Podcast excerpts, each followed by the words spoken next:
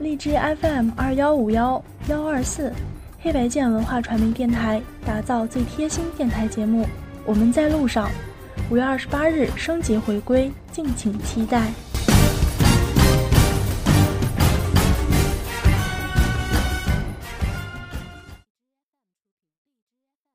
暴躁吧，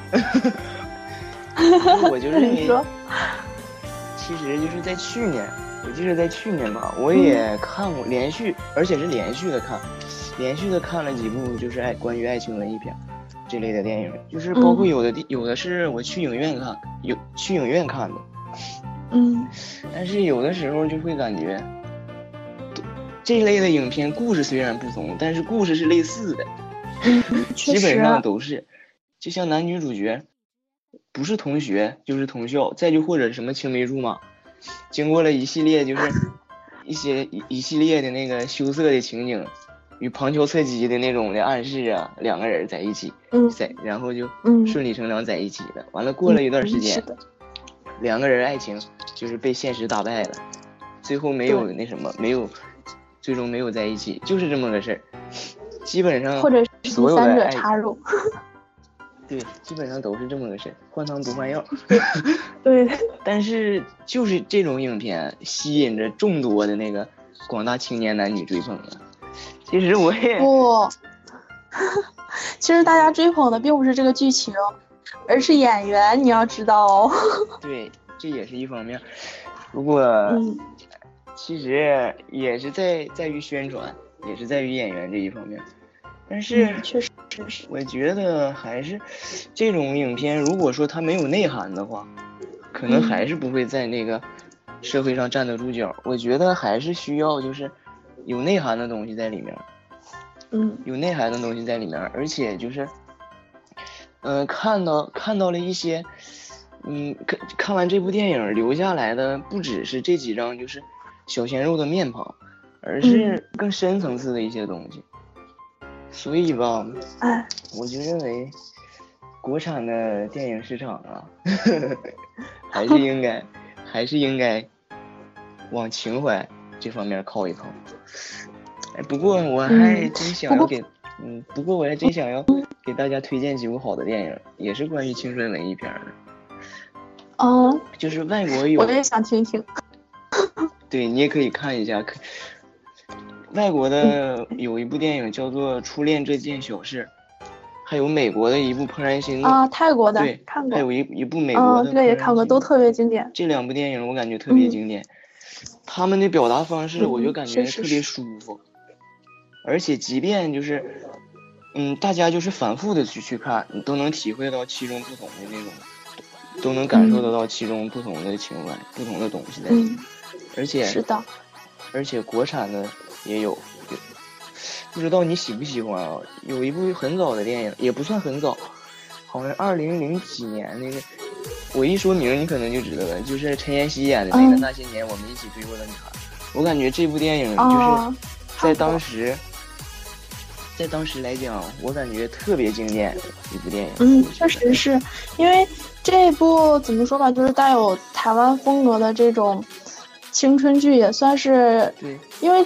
因为那几年确实特别流行，就是也是怀旧，然后嗯，青春怀旧的这种风格，所以就是有这个嗯，比如说包括赵薇就是导演，然后拍摄的一个《致青春》。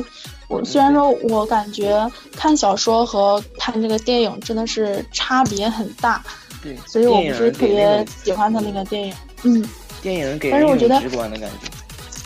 嗯，对对对，但是有很多就是故事啊，或者是一种画面感，它并没有表达的那么好。然后比如说像初恋那，不是，嗯，比如说像刚刚你说的这个叫什么？那些年，对，那些年我们追过的女孩，我我感觉这个它就是，嗯，给人一种很很就是很独特，或者是很轻松、很诙谐的一种角度。然后就是回想到当时。我们青春的时候，那个在上学的时候是多么的幼稚，或者是我们通过什么样的努力，但是仍然得不到女神。对，是，嗯，很可，嗯，很能勾起我们就是之前的一些回忆。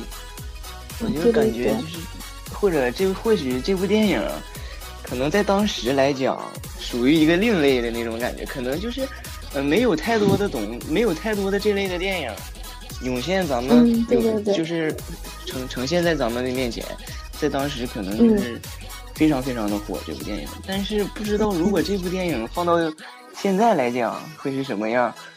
这这这点我就不好说了，因为可能这部电影电影是嗯。嗯，确实这部电影可能出来之后就是类似于呃类似的就是这些内容啊，或者是拍摄手法都会再出现，而且你也不保证这么多年就没有新的就是这个编剧有这种想法。对呀，所以我就感觉可能是再拍出来就没这个市场。嗯，对我，所以我感觉这部电影在当初当初真的特别经典。这部电影我也看过好几回，每次都能都能够让我想到以前的一些事情。说明你是一个很怀旧的人。对，是一个有故事的人，是一个很有内涵的人。对对对，可以这么理解，可以这么说。对，哎，马超，我有个问题想问你，就是刚刚我在看朋友圈的时候，然后有一个小朋友问了一个问题，他说，今天她男朋友送了她一个音乐盒，然后她不开心，你觉得你觉得她这种想法有错吗？哎呀，这怎么说呢？这是多大多大的小朋友啊？这个小朋友也是已经工作了，然后。刚大学毕业也有两三年了吧？她据说她表示的是这个，她的男朋友呢，然后赚的工资是她的两三倍，但是今天呢，就就开始的时候就给他送了一个音讯盒，他感觉很不能理解。哎，怎么说呢？我就感觉就是这种这种节日的这种东西，我就认为是可以走一个形式，例如今天也是。就像你之前也说过这么一句话，如果两个人在一起的话，嗯，都开开心心、快快乐乐的，每一天都是情人节，所以吧，也不用在意这这一点点的小事儿，而而去生他的气。嗯，这毕竟毕竟这是一个节日，但是但是我觉得吧，既然他送你礼物了，我就认为他的心里面有你，就是所以吧，我就感觉就是。可以不用生气了，但是，我从一个女生的角度来，你可能是从一个男生的角度就想着，我送你一个礼物了，你何必还要这样挑剔？但是从女生，嗯，怎么说？从一个实用性的角度来说吧，你送一个音乐盒，其实实用性真的很不高，尤其是如果你要是。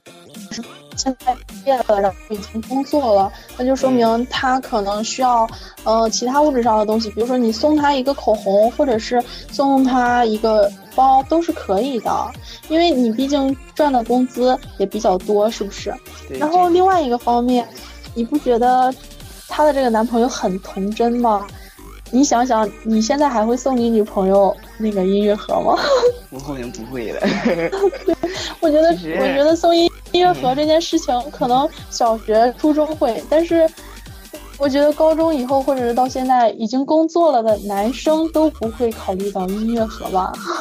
对，反正怎么说呢？有一句话这么说的，就是，嗯，男生相对于女生来讲，可能并不是那么成熟吧。也许他，也许吧，也许他可能还是比较童真的那种感觉，可能不会，可能认为他，他可能认为就是不，他可能不会在那个礼物上多下些功夫，他可能不，他可能更更希望就是在生活中的点点滴滴打动他，照顾他。对，这也是可以的，我感觉，我感觉一个礼物不能证明什么，不证明什么，但是不就是怎么说，不能太特，不能就是完完全全的，嗯，给这个人就是贴了一个标签，或者就是他就是不喜欢我，或者是他很喜欢我，怎么怎么样？我感觉一个礼物送是很有必要送的，但是我觉得就是礼有一句话叫礼轻情意重嘛。嗯，确实，但我觉得如果这样的话，还不如请他吃一顿饭。要不然你说给他送了一个音乐盒，然后女生心情更不好了，何必这样呢？所以提醒，要不然提醒广大的男同胞们呐，送礼物的时候一定要三思，一定要三思，一定要三思，一定要。今天、昨天开开心心选的礼物，然后今天。就是很开心的，也是送给了女朋友，就明天就分手了，只是因为一个音乐盒，我觉得也挺不值得的。对，所以一定要三思。确实。有一句话，哎，我前几天我看着一句话，嗯，说是五月十四号你不送妈妈礼物，她是你，她还是你妈妈；但是如果五月二十日你要不送你女朋友礼物，她可能就会就会不是你的女朋友了。我就感觉突然感觉这句话。感觉好有意思，对，都是一个节日惹的祸，也可能这段感情根本就不那么深吧。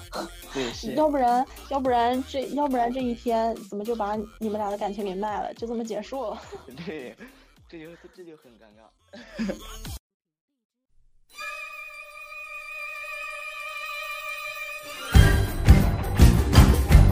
荔枝 FM 二幺五幺幺二四。黑白键文化传媒电台打造最贴心电台节目，我们在路上。五月二十八日，升级回归，敬请期待。